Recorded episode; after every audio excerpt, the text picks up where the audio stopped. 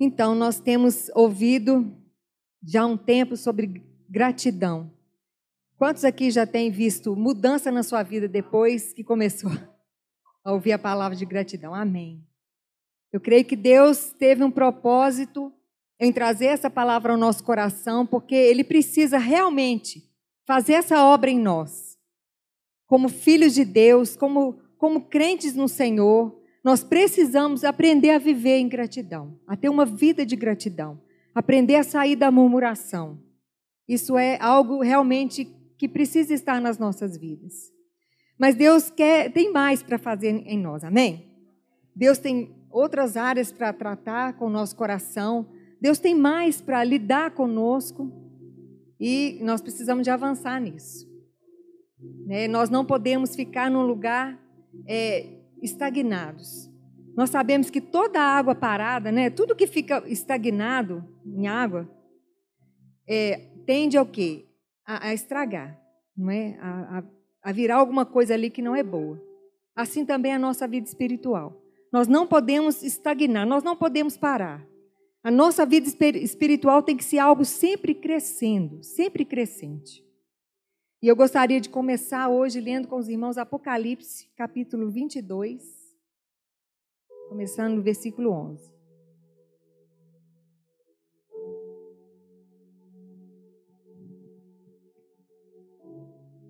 Apocalipse 22, versos 11 e 12.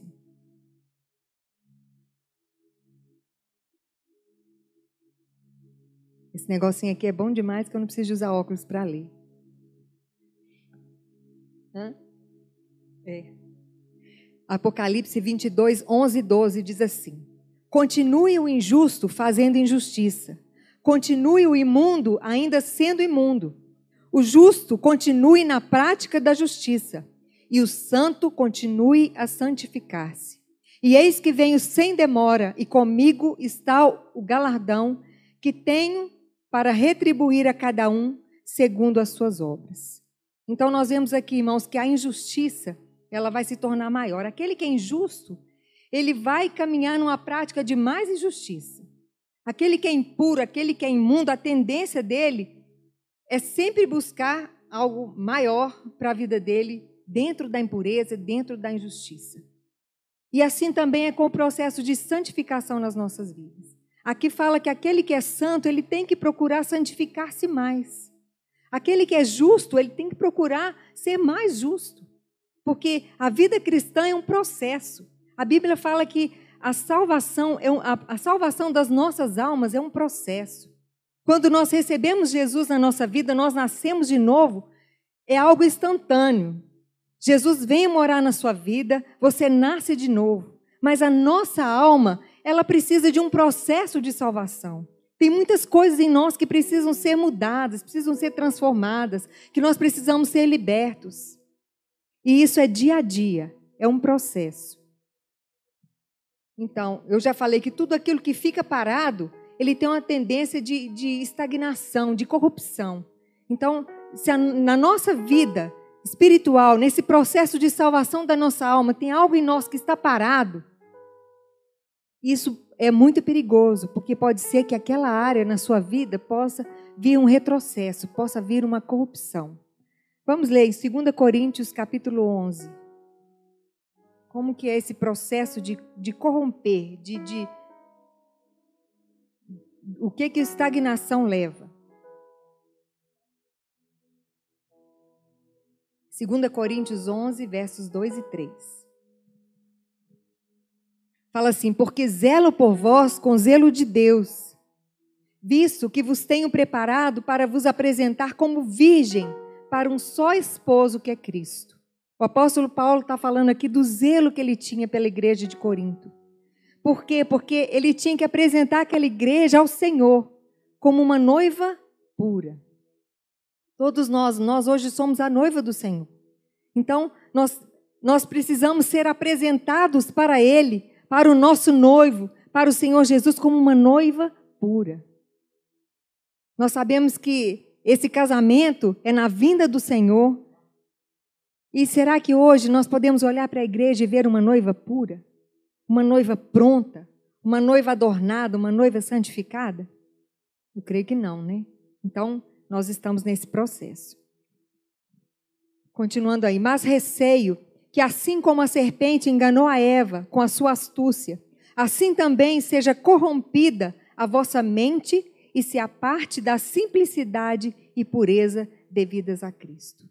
Então, se aqui o apóstolo estava falando de uma noiva pura para ser apresentada ao Senhor, logo depois fala que essa noiva que está em preparação, ela pode sofrer esse processo aqui, de ter a sua mente corrompida e vir a se afastar da simplicidade de Cristo, da simplicidade daquilo que Jesus é. E nós estávamos vendo o que é essa palavra corrupção. Corrupção fala de desvirtuamento de hábitos, devassidão de costumes, depravação moral. Nós estamos vivendo, irmãos, num mundo, numa sociedade que está caminhando cada dia mais.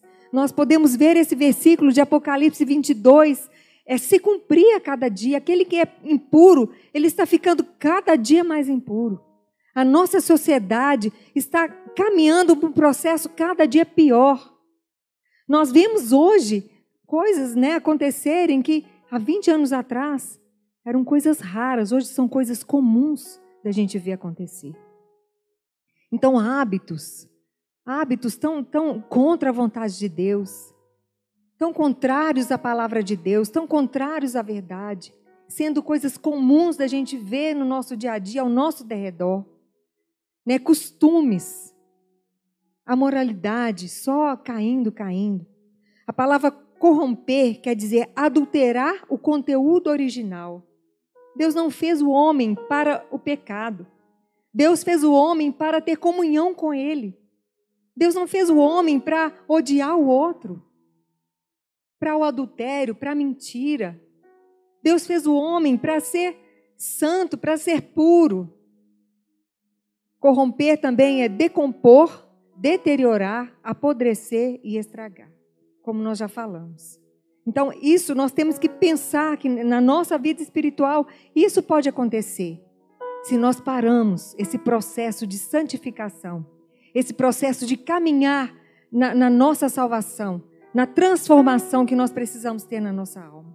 A nossa alma é o centro das nossas emoções, é o centro da nossa vontade, é o centro do nosso intelecto, dos nossos pensamentos. E é aí onde nós precisamos que a salvação do Senhor alcance. Vamos ler agora Mateus, esse verso de Mateus 24, verso 12.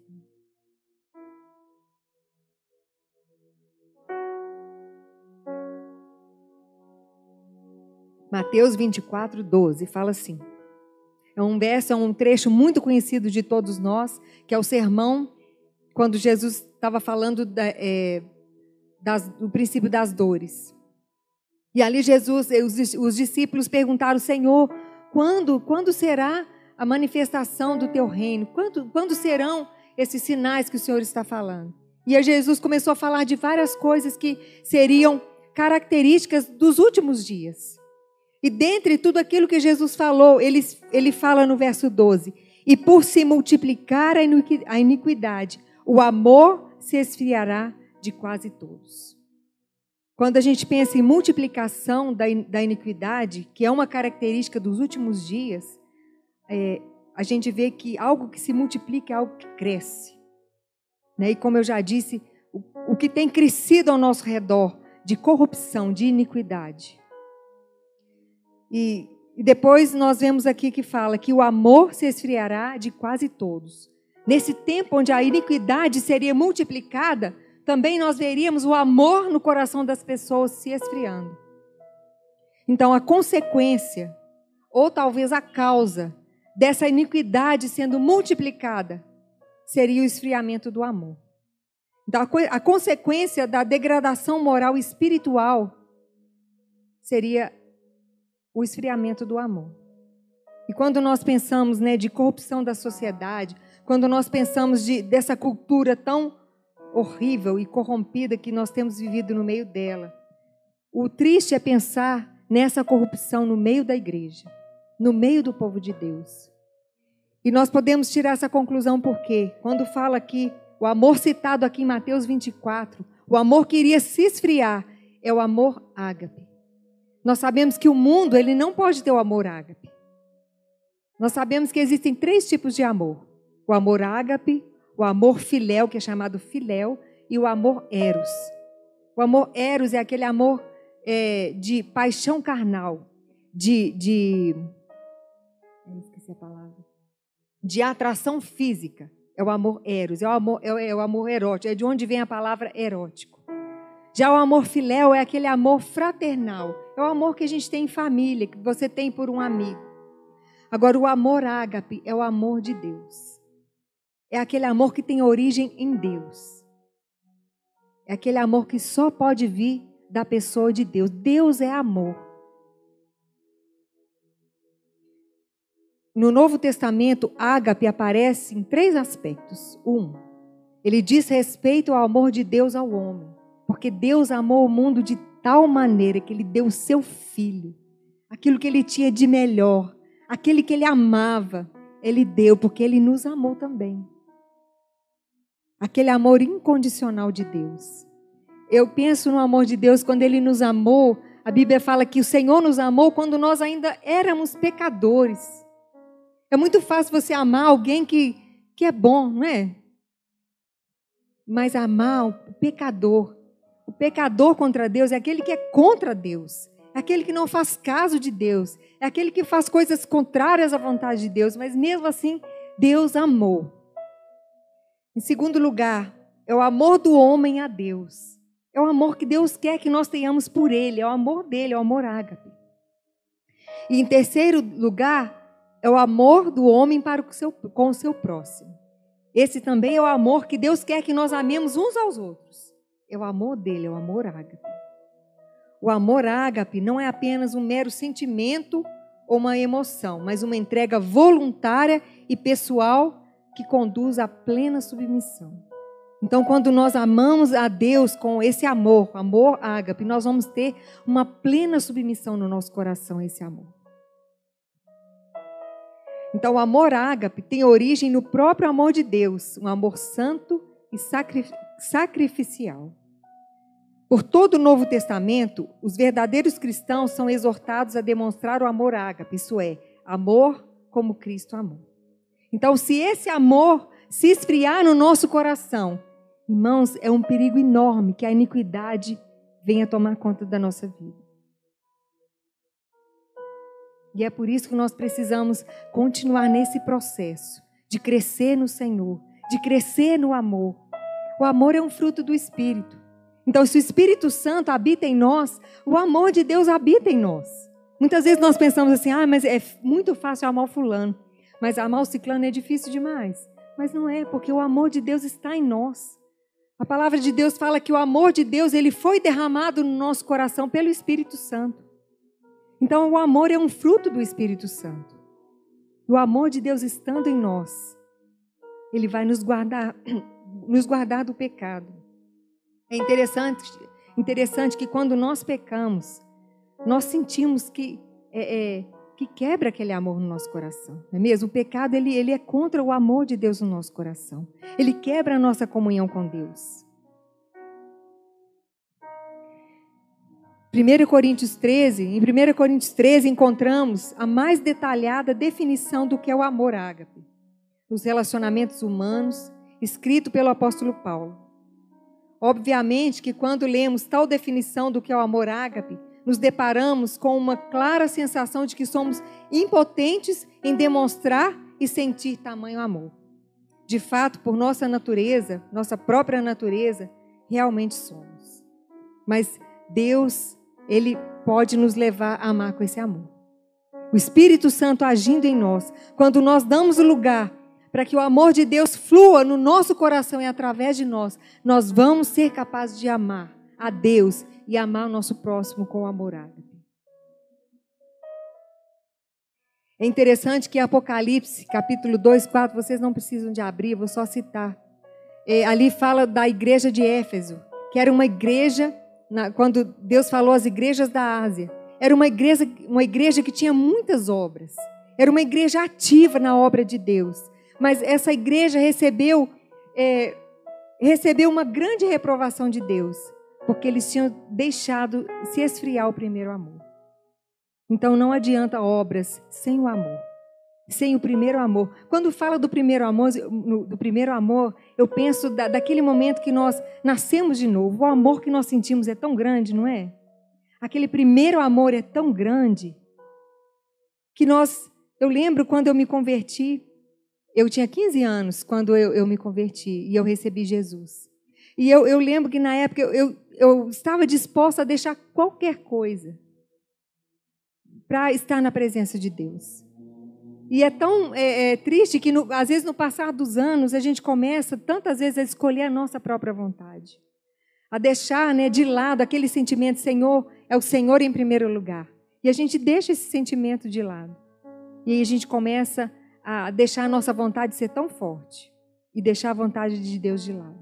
Isso é um sinal de que o primeiro amor está se esfriando no nosso coração.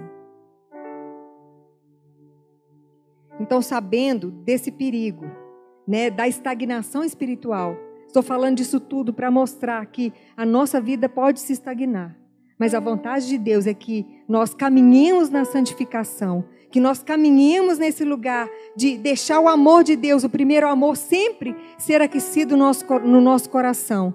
Nós não vamos estar estagnados na nossa vida espiritual. E agora, vai continuar aqui. Eu queria que eu continuasse, mas eu creio que essa parte aqui é para ele.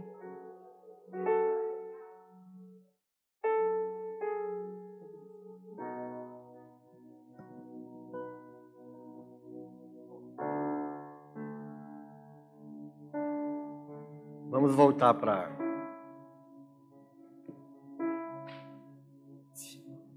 2 Coríntios capítulo 11, eu quero só pontuar algo que a gente precisa estar bem vigilante. 2 Coríntios 11, verso 2.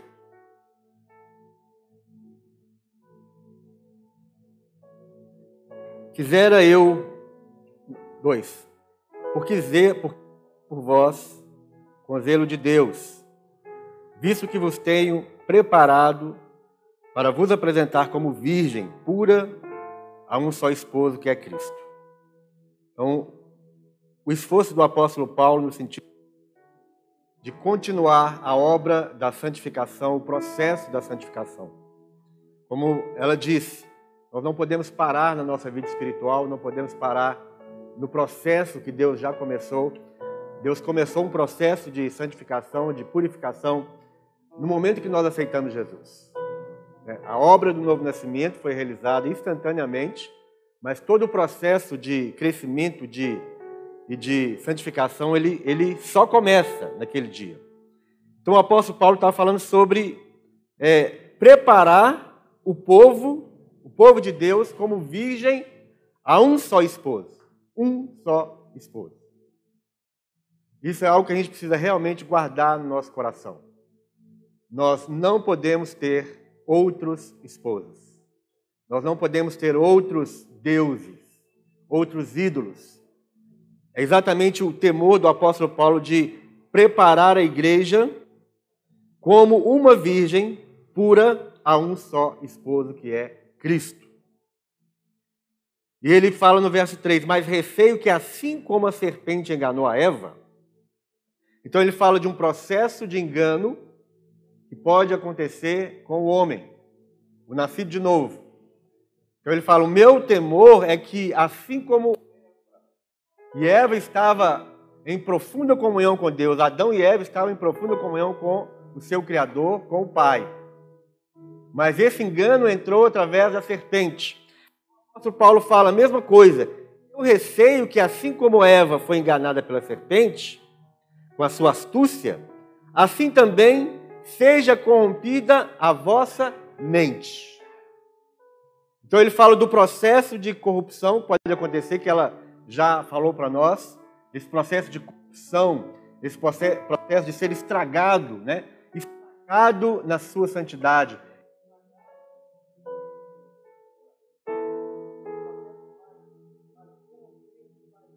adoecendo a nossa vida espiritual, adoecendo o nosso, nosso compromisso que nós temos com Deus.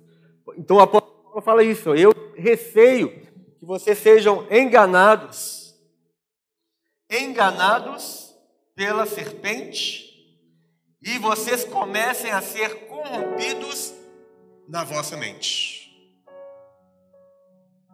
Como é que o processo de corrupção começa na vida de cada um de nós? Começa na mente. A corrupção, o enfraquecimento do processo da santificação, o enfraquecimento, o adoecimento, né? A corrupção, aquilo que vai estragando, corrupção é, é, é ir apodrecendo. O apodrecimento da nossa vida séria com Deus começa na mente. E começa através de engano. O engano vem. O engano vem de várias formas. Se nós continuássemos aqui no capítulo 11, nós veríamos o seguinte: Paulo estava falando assim: se aparecer outro Jesus, ou se aparecer alguém pregando um outro espírito, um espírito diferente do, da, daquele que nós estamos pregando, não aceite.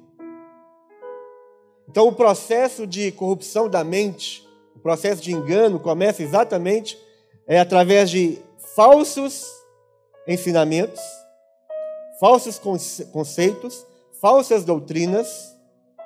Esse processo vai através, assim como foi no engano da serpente, né, colocando Deus à prova, colocando Deus em xeque, colocando dúvida no coração do homem a respeito da da integridade de Deus, da responsabilidade de Deus, da aliança de Deus. Aquilo vai entrando na mente do homem, aquilo vai corrompendo a mente e de repente o homem está é, na iniquidade.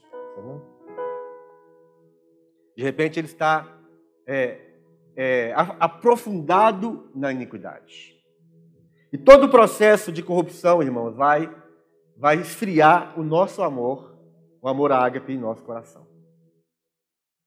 Nós, nós nos entregamos às coisas erradas, nós praticamos iniquidade, nós é, temos ciúme uns dos outros, nós competimos uns com os outros, nós somos gananciosos, nós somos é, rebeldes, porque o amor de Deus esfria no nosso coração.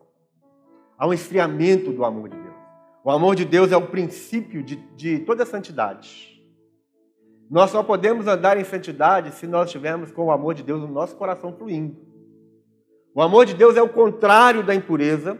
O amor de Deus é o contrário da, do, do ciúme, da competição, da soberba, da ganância. O amor de Deus, ele precisa estar fluindo em nós, porque é exatamente é, o que nos faz ficar longe da iniquidade. Por isso foi lido: e por se multiplicar a iniquidade, o amor se esfriaria de quase todos. Então, está falando aqui do amor ágape, e esse amor ágape só tem o crente. Só o crente tem amor ágape. Então, consequentemente, nós vamos entender o que? O crente pode se esfriar na sua comunhão com Deus e viver na iniquidade. Jesus estava falando que isso era uma característica dos últimos dias. A iniquidade cresce, o amor se esfria. O amor se esfria e a iniquidade cresce é uma via de mão dupla. À medida que a iniquidade vai crescendo no mundo, e nós vamos ver isso crescendo assim a cada dia, assustadoramente, à medida que essa iniquidade vai, vai crescendo, o amor vai se esfriando. À medida que o amor vai esfriando em nós, a iniquidade vai crescendo ainda mais em nós. Então o cuidado não é não é para as pessoas lá fora. Essa exortação é para nós. Nós, processo, nós que, que veremos ou não a vinda de Jesus.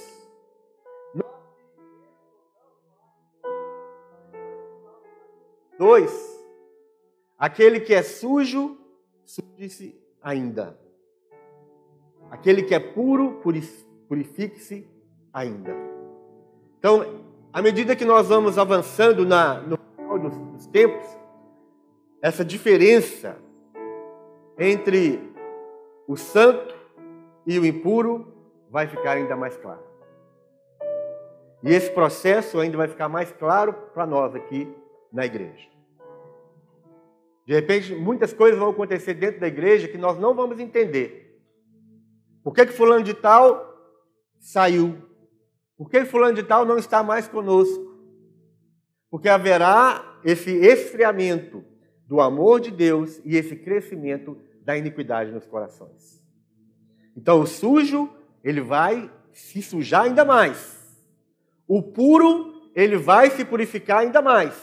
Ele vai buscar o processo da santificação e da purificação.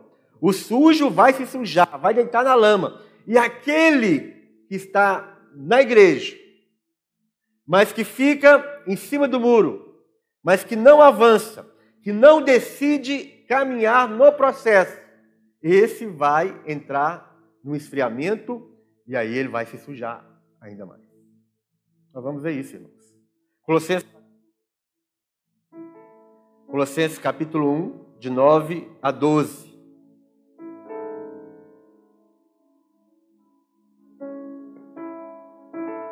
Por esta razão, também nós, aqui em Coríntios, Paulo estava falando que ele tinha medo, que ele queria apresentar a igreja, os irmãos, como uma virgem ao Senhor, a um só esposo.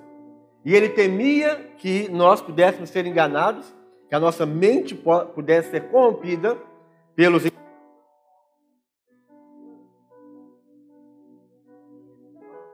ele fala sim qual deles o dele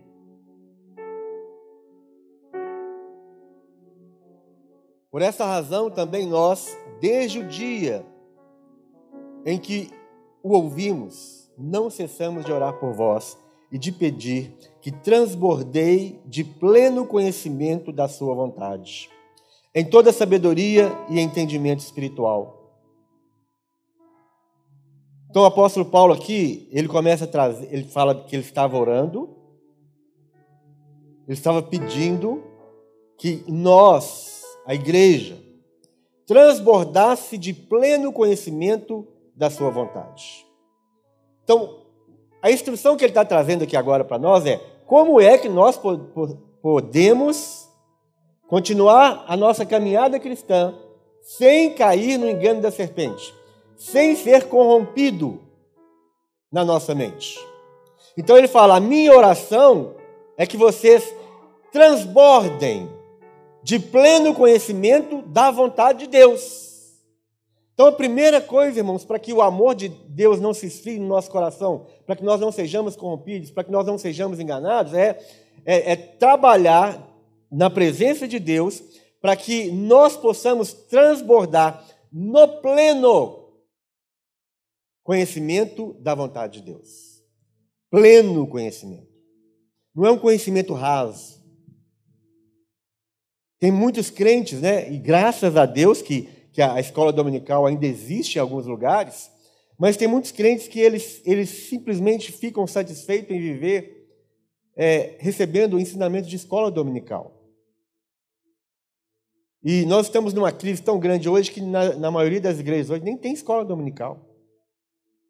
Então, o que, o que nós precisamos é transbordar de pleno conhecimento da vontade de Deus uma busca para que haja um pleno conhecimento. A vontade de Deus, irmãos, é, é assim, ela é interminável. A vontade de Deus é algo extraordinário para nós. A vontade de Deus é, é, um puro alimento, é um fortificante, é, é, é, é algo sólido que vai nos blindar de ser corrompido na nossa mente. Quando você está transbordando do pleno conhecimento da vontade de Deus, a sua mente não tem espaço para outra coisa.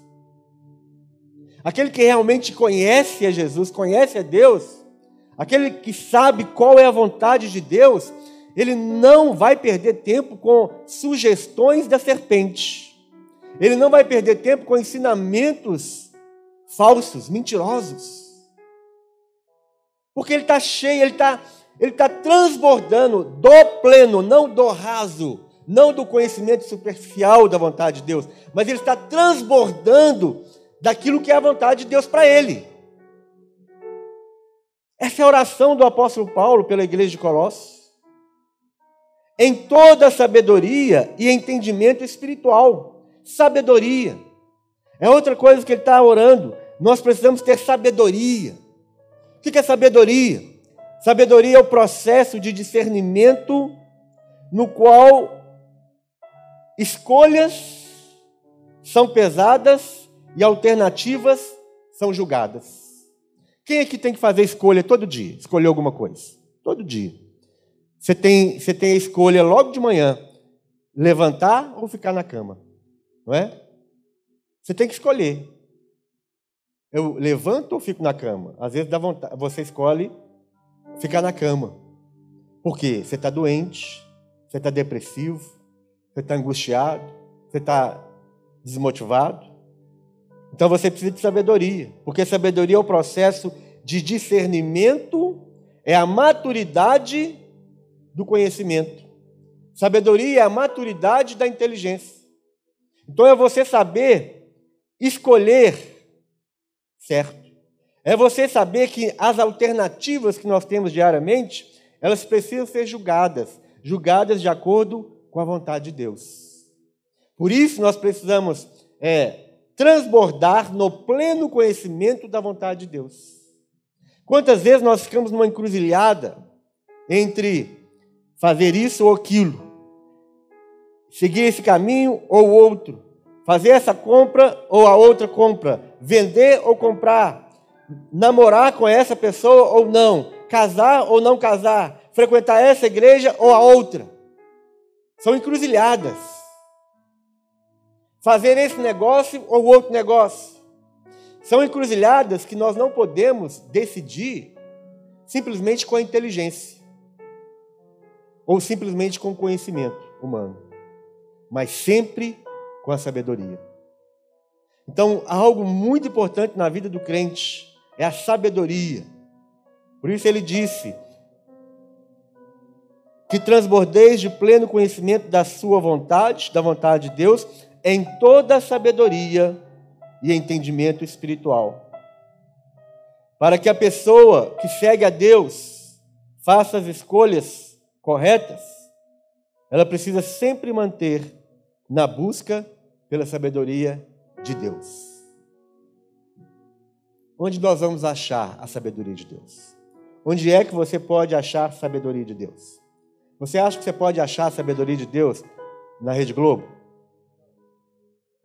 na Record, gastando seu tempo na, na frente da, da TV assistindo Rede Globo, na frente, na frente da TV assistindo Record, SBT, Bandeirantes, no rádio, você anda de carro, você trabalha de carro, o tempo inteiro seu, seu, seu rádio está ligado na, na Itatiaia, seu rádio está ligado na Band News, seu rádio está ligado na sei lá o quê. Não, você não vai conseguir fazer, tomar as decisões certas, perdendo seu tempo com essas coisas. Decisões sábias são aquelas que mantêm uma pessoa longe de tudo aquilo que é mal e perverso. Então Deus tem a verdadeira sabedoria. Deus é o verdadeiro conhecimento nós precisamos transbordar do pleno conhecimento da vontade de Deus. E a sabedoria de Deus deve estar no nosso coração. Ele, ele continua dizendo assim: é, em toda a sabedoria e entendimento espiritual. Paulo está trazendo aqui, irmãos, é, é uma.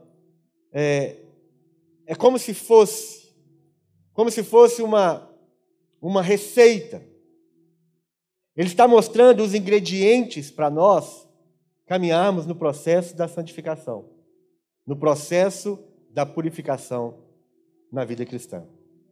Então, ele falou de transbordar em pleno conhecimento da vontade de Deus, ele falou de, de andar na sabedoria, e ele está falando sobre o entendimento espiritual. Sabedoria e entendimento espiritual. O que é entendimento espiritual? Às vezes a gente pensa que ele está falando a mesma coisa. Pleno conhecimento da vontade de Deus, da sabedoria e do pleno conhecimento espiritual, entendimento espiritual. A gente pensa que ele está falando da mesma coisa. Não, mas Paulo está chovendo no molhado. Não. São coisas completamente diferentes umas das outras e que completam uma a outra. E quando ele fala sobre entendimento espiritual, ele fala sobre o discernimento. O entendimento espiritual é o entendimento que vem através da ação do Espírito Santo no coração do homem.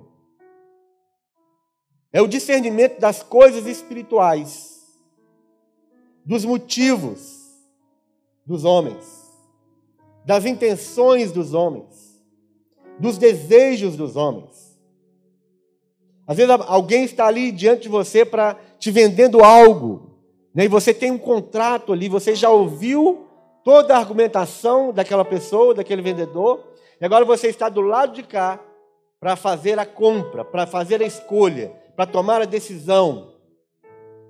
E muitas vezes não está escrito o que na realidade é o negócio. Não está no contrato.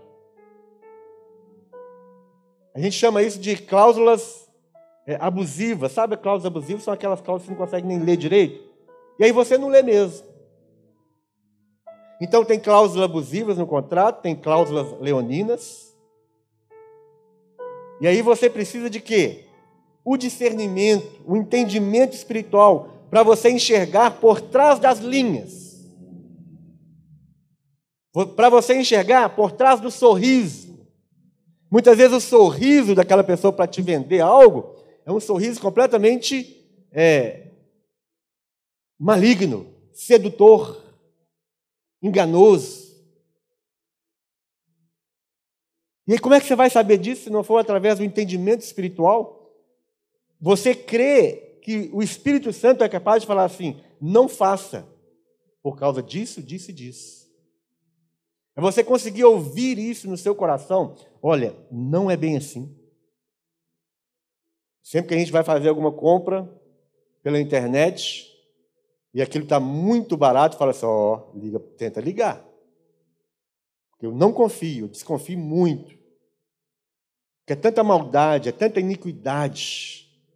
É tanta gente passando outro para trás. A gente precisa realmente de entendimento espiritual, sabendo discernir qual, qual é a motivação. Agora, saindo da, da, do contrato, saindo da venda, né, outras situações do dia a dia que você precisa escolher, você precisa do entendimento espiritual para saber qual a motivação. Qual é a minha motivação quando eu estou fazendo o que eu estou fazendo? Qual a minha motivação quando eu estou tendo um contato com aquela pessoa que eu, que eu conheci agora? Qual a minha motivação de, de marcar aquele, encontro, de mandar aquela mensagem, de fazer aquela ligação? Qual a minha motivação real? Ou a motivação da pessoa? Quais as intenções e quais os desejos que estão por trás das coisas? Paulo estava preocupado com tudo isso. Porque o, o, o, Evangelho, quando nós cremos no Evangelho, o Evangelho, ele salva o homem todo. Ele não salva o homem só da, da vida miserável da terra, para que o homem vá, não vá para o inferno e vá para o céu. Ele salva o homem todo, para que ele viva nessa terra salvo em todas as circunstâncias.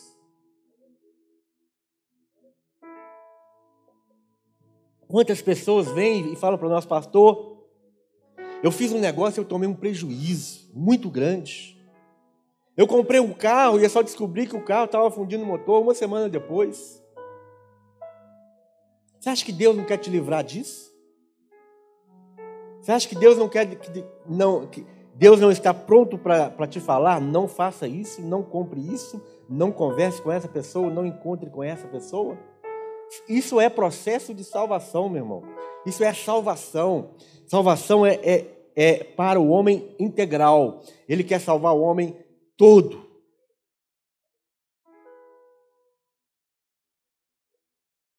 E ele continua.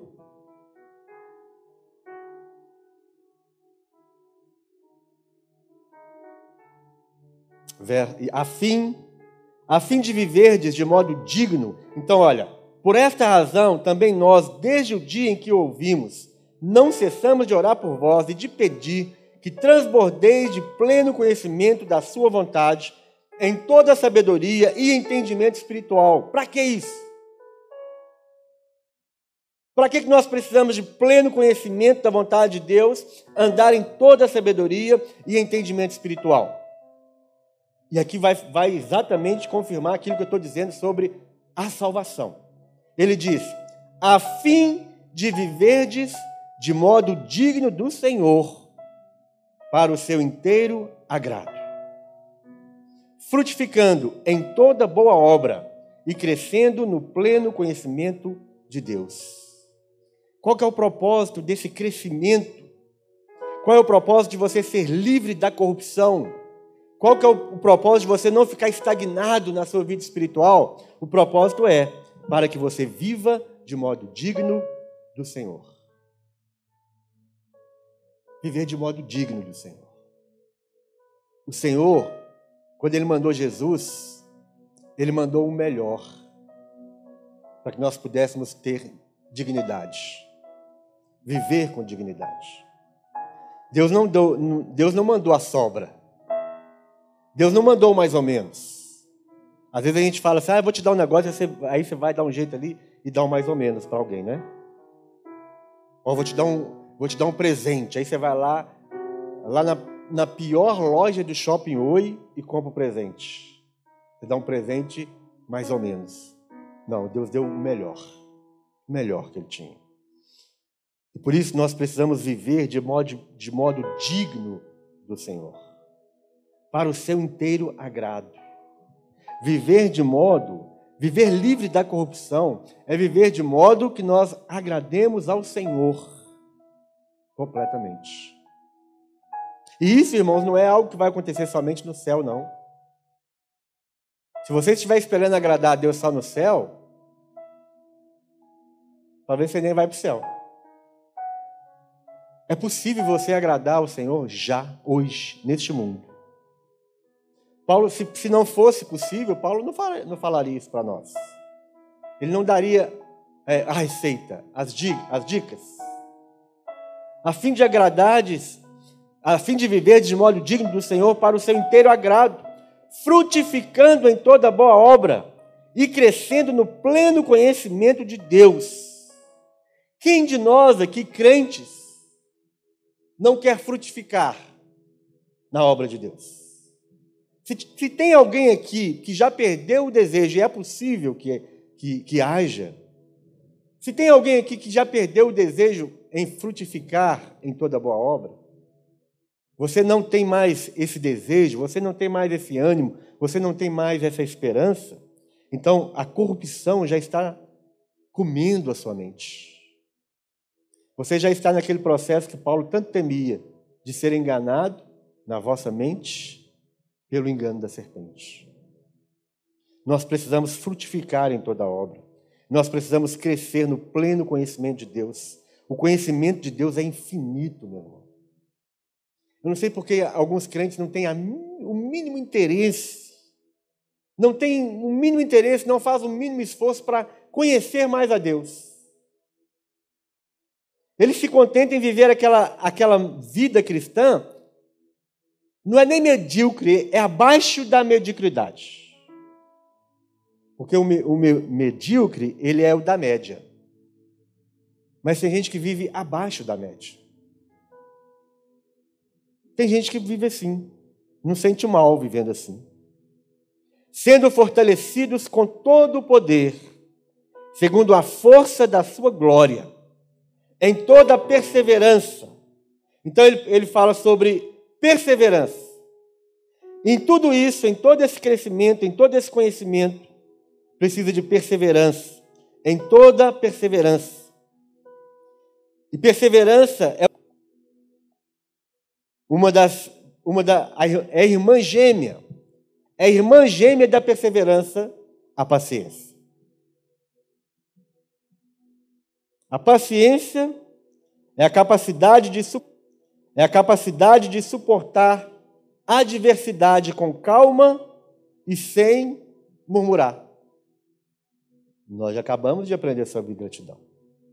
Nós acabamos de aprender, aprender sobre murmuração.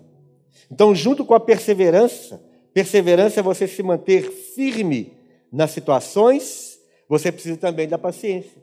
Porque você pode perseverar uma hora. Mas uma hora não é suficiente.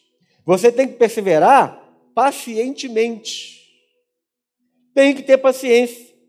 E essa paciência é exatamente a capacidade de suportar qualquer situação com calma e sem reclamar, sem murmurar. Aí é que é o negócio. Perseverar por 30 minutos, perseverar por uma hora. Jesus, ele, quando estava lá no Getsemane, ele foi orar e falou com os discípulos: fiquem aqui, que eu vou até ali à frente orar. E Jesus orou, orou, orou, orou, suou gotas de sangue, e ele voltou para os discípulos e falou: Vocês não puderam perseverar nem uma hora comigo? Eles não perseveraram na vigilância e nem na oração por nenhuma hora. E por três vezes Jesus teve que falar a mesma coisa. E quantas vezes Jesus precisa vir para nós falar a mesma coisa conosco? Você não está perseverando? Você não está perseverando com paciência? Então, perseverança. Em toda perseverança e longanimidade, outra coisa que nós precisamos, longanimidade longo ânimo. Você não pode perder seu fôlego rápido. Você tem que ter um ânimo longo. Eu vou continuar. Eu continuo. Tá, tá difícil? Tá difícil de respirar, mas eu continuo. O ânimo é longo, longo ânimo. Não desiste facilmente. A longanimidade ela engloba a paciência, a persistência, a constância e a permanência. É uma resposta, a longanimidade é uma resposta ativa à oposição. E não é uma resignação passiva ao inevitável. Longanimidade é aplicada com mais frequência para Deus, porque Deus ele é longânimo para conosco. Quando você pensa que Deus é longânimo, você precisa saber que você também precisa ser longânimo. Então, para terminar,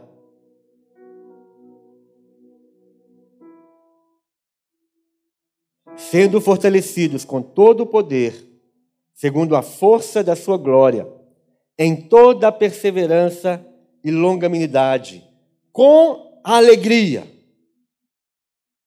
Com alegria.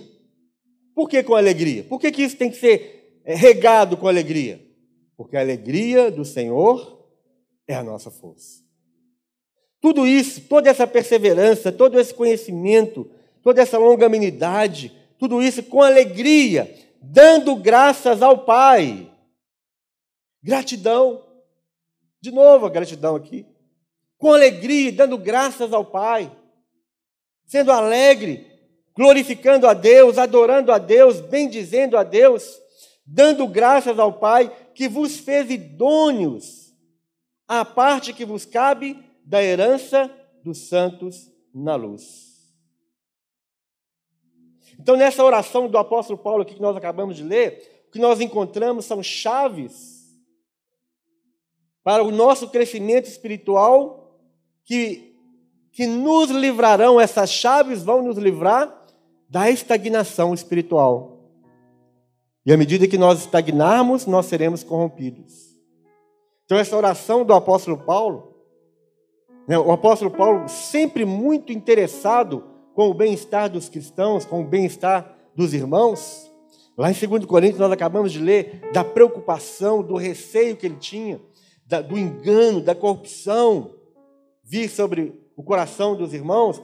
E aqui agora, pra, e a igreja de Corinto, ele estava falando para a igreja de Corinto, Agora, em outra igreja, que é a igreja de Colossos, ele está falando basicamente a mesma coisa. Porque Paulo estava preocupando com o crescimento espiritual.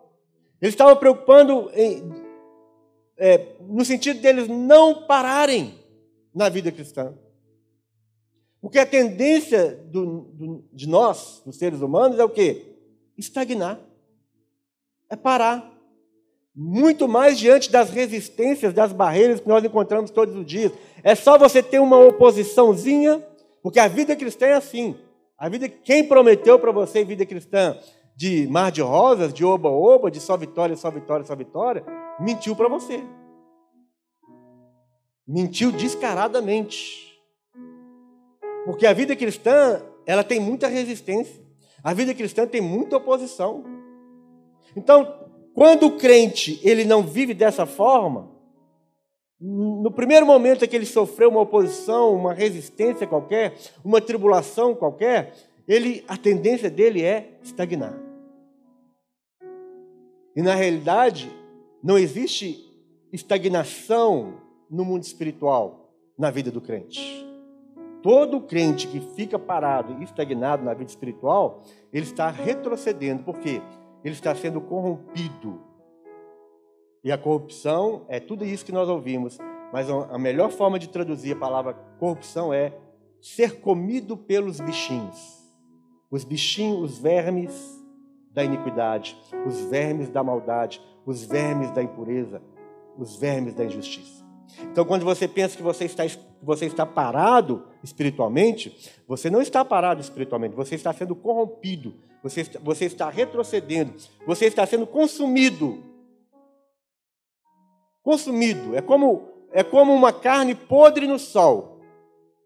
Você pode ver aquela carne podre, se você colocar uma carne, uma carne no sol, no sol bem quente, Daqui pouco tempo você vai ver o processo de corrupção. Os vermes, os bichinhos começam a comer aquela carne. E aí você vai, dá um passeio, a hora que você volta, não tem carne mais. Já foi consumido. Totalmente corrompido. A vida espiritual de cada um de nós é exatamente isso. Não existe paradinha, não existe estagnação no mundo espiritual. No momento em que você para diante das circunstâncias, obstáculos e oposições. O processo de, de corrupção, o processo de, de, de dissolução, de sumiço, processo de sumiço da sua vida, desta terra, deste mundo espiritual, ele começa. Por isso, meu irmão, quando você fala, ah, igreja, igreja de novo, reunião, leitura da Bíblia. Paulo já deu as regras. Paulo já deu a chave. Tem que ser assim. Buscar o pleno conhecimento da vontade de Deus, buscar a sabedoria de Deus, buscar o entendimento espiritual, buscar é, a longanimidade, a sabedoria, a perseverança. Tem que ser assim, meu irmão. A vida, por isso que a vida cristã é para, como diz aí, né? É para cabra macho e mulher corajosa. Vida cristã não é para pé de mamão. Crente pé de mamão. Vida cristã é para crente de raiz, gente de raiz, corajosa, obstinada, obstinada na vontade de Deus ser obstinado pela vontade de Deus, ser obstinado pela, pelo conhecimento de Deus, ser obstinado pelas reuniões. Hoje tem reunião, ninguém me tira desse de, da, do caminho da igreja, ninguém me tira, eu vou para a igreja. Hum? Dor de cabeça não me tira, dor de barriga não me tira, pedra nos rins. Quantas vezes já vim para a igreja com pedra nos rins? Quantas vezes eu vim para a igreja com sonda, sonda aqui renal, consegui nem respirar direito, mas estava aqui pregando, sentado, mas pregando. Meu irmão, hã? é, hoje, se você tiver com sintoma de gripe, não pode vir, não. Fica em casa. É, hoje, é, hoje nós estamos num contexto diferente, vamos respeitar isso, né? Não vem mesmo, não é para vir, não. Fica lá e assiste no YouTube. Mas você que está bom igual um coco, fica arrumando confusão, arrumando desculpa. Seja obstinado, não, eu vou, ninguém me tira desse caminho. Você está querendo alcançar o quê? fazendo corpo mole, sendo um molezão, sendo um, pé de mamão. Você está querendo o quê, meu irmão? Você está querendo chegar aonde?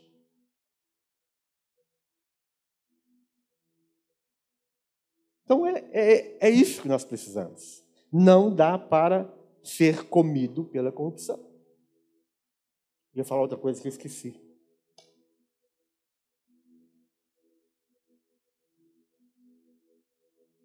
Mas seja corajoso. Nós já aprendemos que, que não, não, não, podemos murmurar. Seja corajoso, meu irmão. Não, não seja desviado, não, não caia facilmente no engano de Satanás da serpente como a Eva caiu. Eva tinha ouvido a voz de Deus diretamente. Eva estava vivendo o melhor que Deus tinha para ela. E ela foi desviada do caminho, ela foi corrompida. E nós? Não deixe qualquer coisa te tirar do caminho, te corromper, te enfraquecer, te desanimar. Né? Não deixa o homem, o próprio homem, ah, eh, eu não vou na igreja porque meu filho não vai. Ué, então deixa ele em casa. Não vou na igreja porque minha mulher não vai. Deixa ela em casa. Não vou na igreja porque o marido não vai. Deixa ele em casa. Você não vai entrar no céu de mão dada com ele. A responsabilidade da salvação é individual. Talvez se você ficar firme na fé, né, nos pés de Jesus, ali buscando tudo isso que o apóstolo Paulo falou, o seu marido vem rápido, a sua mulher vem rápido, o seu filho vem rápido. Porque o engano da serpente, você acha que a serpente não usa as pessoas? Usa o filho na hora de vir para a igreja. Usa a mulher na hora de vir para a igreja. Tem mulher, tem marido e mulher que é um pé de guerra. 24 horas. Na hora que, de ir na igreja, oh, queridinho, você pode ficar comigo hoje? Não, oh, Oh, estou com tanta vontade, você me dá um beijo. Ai, não, filho, eu vou para a igreja. Ah, tá vendo? Está me rejeitando, está me desprezando. Demônio. Jezabel. Aí o marido fica todo seduzido pelo engano da serpente e fala: é, acho que vou ficar mesmo, né? E assim acontece: marido mulher, né, vice-versa, filho né? Convites. Fulano de tal sumiu. 20 anos você não via ele. Na hora de sair para o culto, ele te liga: Ó, oh, Fulano, está sumido. Ah, é. E aí? Vamos, vamos, vamos comer um churrasco ali agora? Não, mas agora, hoje é dia. Não, mas que isso? Tem 20 anos que a gente não conversa. Aí o bobo vai ser seduzido e vai. Então, seja obstinado pelas coisas de Deus. Para de ser fraco. Porque se você acha que você está parado, você não está parado. Você está sendo consumido. Você vai ser uma figura no meio da terra, uma figura no meio da igreja. Quem é fulano de tal? Fulano de tal é um. É um, é um morto-vivo. É um, é um walk dead. Morto ambulante. É um zumbi tem vida, não tem alegria, não tem nada, nada dá certo. Porque quando ele tem que lutar pelas coisas certas, ele não luta.